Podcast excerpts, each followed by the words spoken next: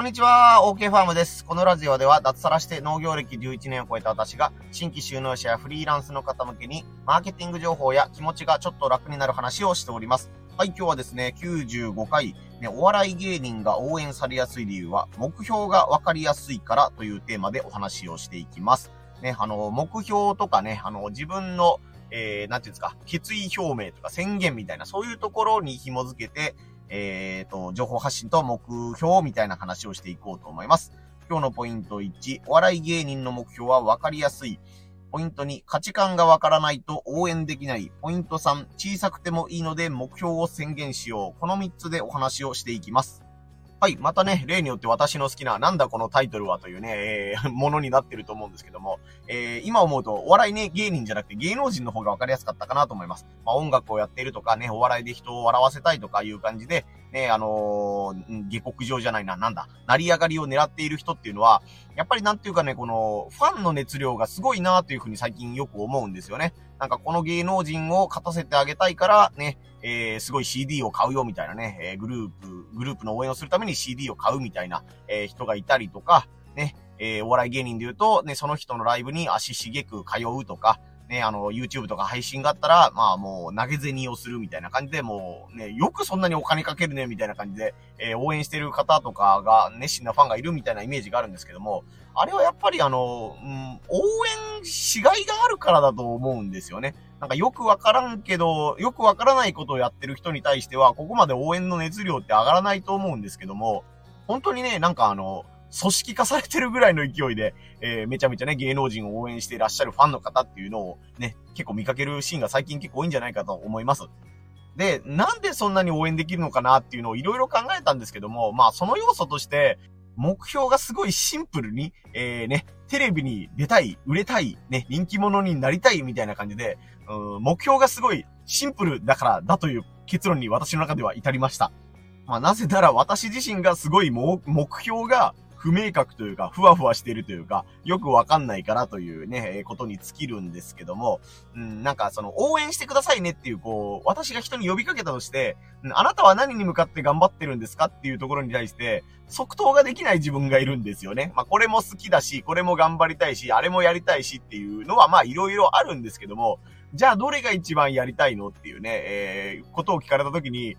なんかこの目標をね、断言できない自分みたいなのがいるのがね、うん、少し悔しいなと思ったり、まあこれが僕のスタイルだよねっていうふうに、えー、開き直ることもあるんですけども、うん、なんかやっぱこのままの状態あんまり良くないんだなという気が今しているところです。あ、いつの間にかすいません。ポイント1が終わっちゃいましたね。ということで、まあ、お笑い芸人の目標は分かりやすいということで、なんか売れたいとかね、人気者になりたいみたいな、えー、ね、欲望の塊じゃないかって言われるかもしれないんですけども、なんか自分が応援してた人がね、えー、人気になって、ね、あの、ゴールデンタイムのテレビに出るようになったとかね、あ、すごい映画の主役を張るようになったみたいなことがあると、ファンの方も嬉しいみたいなね、ことっていうのは往々にしてあるので、やっぱり、うん、シンプルであればシンプルであるほど伝わりやすいのかなとも思うので、自分の中でも、まあなんかね、この商品を、うん、人気の商品にしたいとか、この商品の良さを伝えたいとかいう、ね、その、曖昧な言葉をなるべくね、わかりやすい、うん、数字なのか、規模なのか、うん、人にもよるとと思うんですけども、今、とりあえず2023年はこれに向かって頑張ってますみたいなね、えー、目標が、えー、会社というかね、会社、うん、事業、事業体としての、個人事業主、うん、の仕事としての目標みたいなのが、えー、はっきりしてあった方が応援しやすいんじゃないかなと思ったので、えー、ポイント1、お笑い芸人の、えー、なんだったっけ、目標はわかりやすいということで、ポイント1をお伝えさせてもらいました。はい。で、次がポイントに価値観がわからないと応援できないですね。えー、ちょっと1位の部分とも被ってるんですけども、同じね、あの、脱サラして、えー、活躍したいという夢を持っているというふうに、一見同じように見えても、子育てをしながら、子供との時間を大切にしながら仕事をしたいという人もいれば、とにかく子供のことは一旦妻に任せるから、ね、ガンガン仕事をして、えー、なんていうんだ、とにかく稼げるようになりたいとか、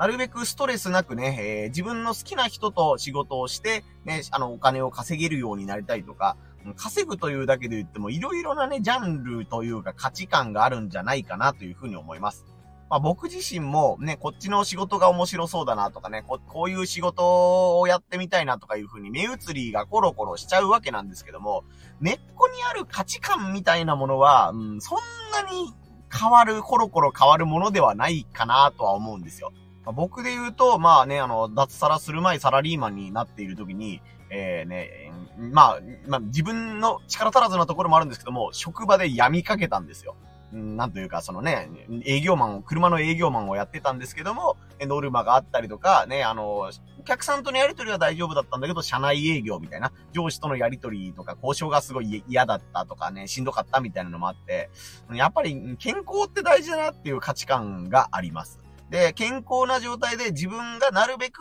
なら、えー、無理をしないようにというか、えー、心をすり減らすことのないように仕事をしたいなという思いがあります。まあ、なので逆に多少ね、しんどい思いをしても、えー、肉体的にも精神的にも辛いけど、えー、30歳までに稼ぎ切るんだとかね、あの、40歳までにこんだけ稼ぐんだみたいなハードワーカーを好む人ももちろんいると思いますし、ね、逆にね、もう収入はほとんどなくてもいいから、とにかく、えー、無理のないように働きたいっていうね、あの、僕よりというか、僕よりもさらに、えー、あの、心の充実が大事みたいな人もいるかなと思ったりするので、ここは何が正解というわけじゃなくて、うん、自分はこういうポジションなんです、こういう価値観なんですっていうのを、えー、ね、なるべく表明した方がいいのかなというふうに最近思っています。なんか自分のことを好きになってくださいっていうことなんですよね。やっぱ情報発信っていうのの根っこにあるのが、うん、誰にしてもそうだと思うんですけども、えー、自分のことを好きになってください。もしくは自分のことを好きになってくれたら、こんなあなたに便利なことがありますよ。いいことがありますよっていうのが、えー、情報発信の根っこだと思うんですけども、うん、ここの価値観をさらけ出すっていう勇気をちゃんと持たないといけないのかなという感じですね。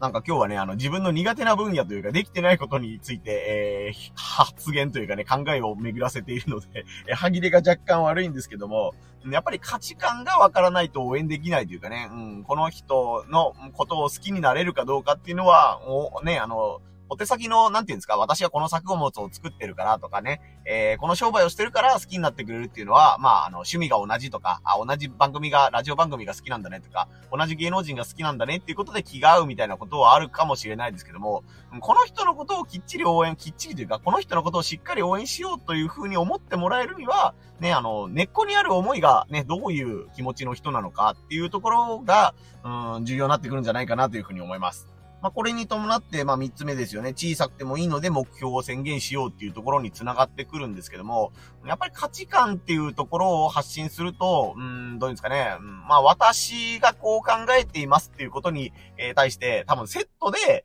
うん、こういうことが今後もっとできるようになりたいですっていうものがあると思うんですよ。出てくると思うんですよ。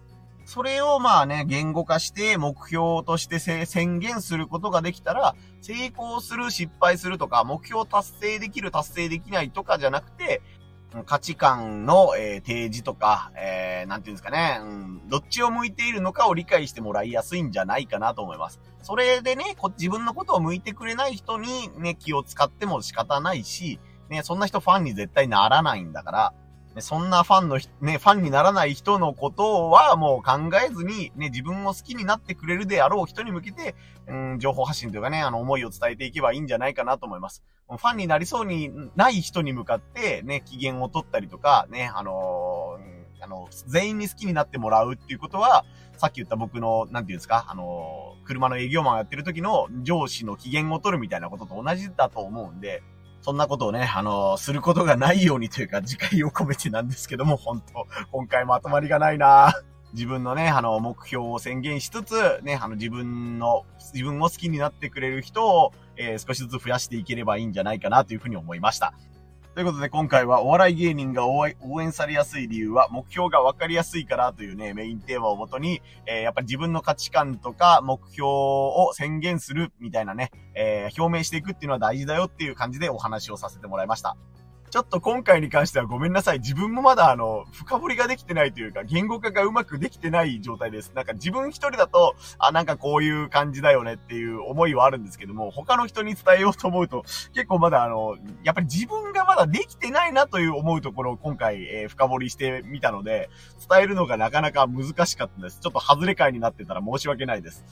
やっぱり自分ができてたよとか、こういう失敗をしたよっていう分だったらね、あの、あ、こういうところダメでしたとか、ここ良かったですっていうのがね、パッと言えると思うんですけども、今からこれに挑もうと思いますって結構、やっぱ言語化難しいですね。これ、今僕としてはあの、大失敗の放送回なんですけども、やって良かったなと思います。